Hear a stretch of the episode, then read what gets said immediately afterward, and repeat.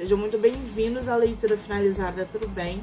Hoje eu trago para vocês o livro do autor nacional Naikan Escobar, chamado A Bravura de Ser Imperfeito.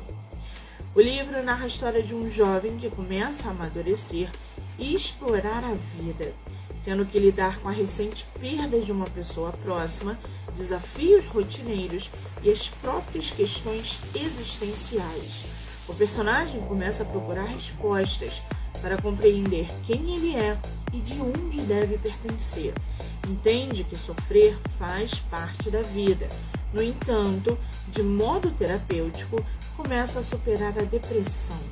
O livro mostra que é possível superar os obstáculos e mudar nossa vida reconhecendo os próprios limites.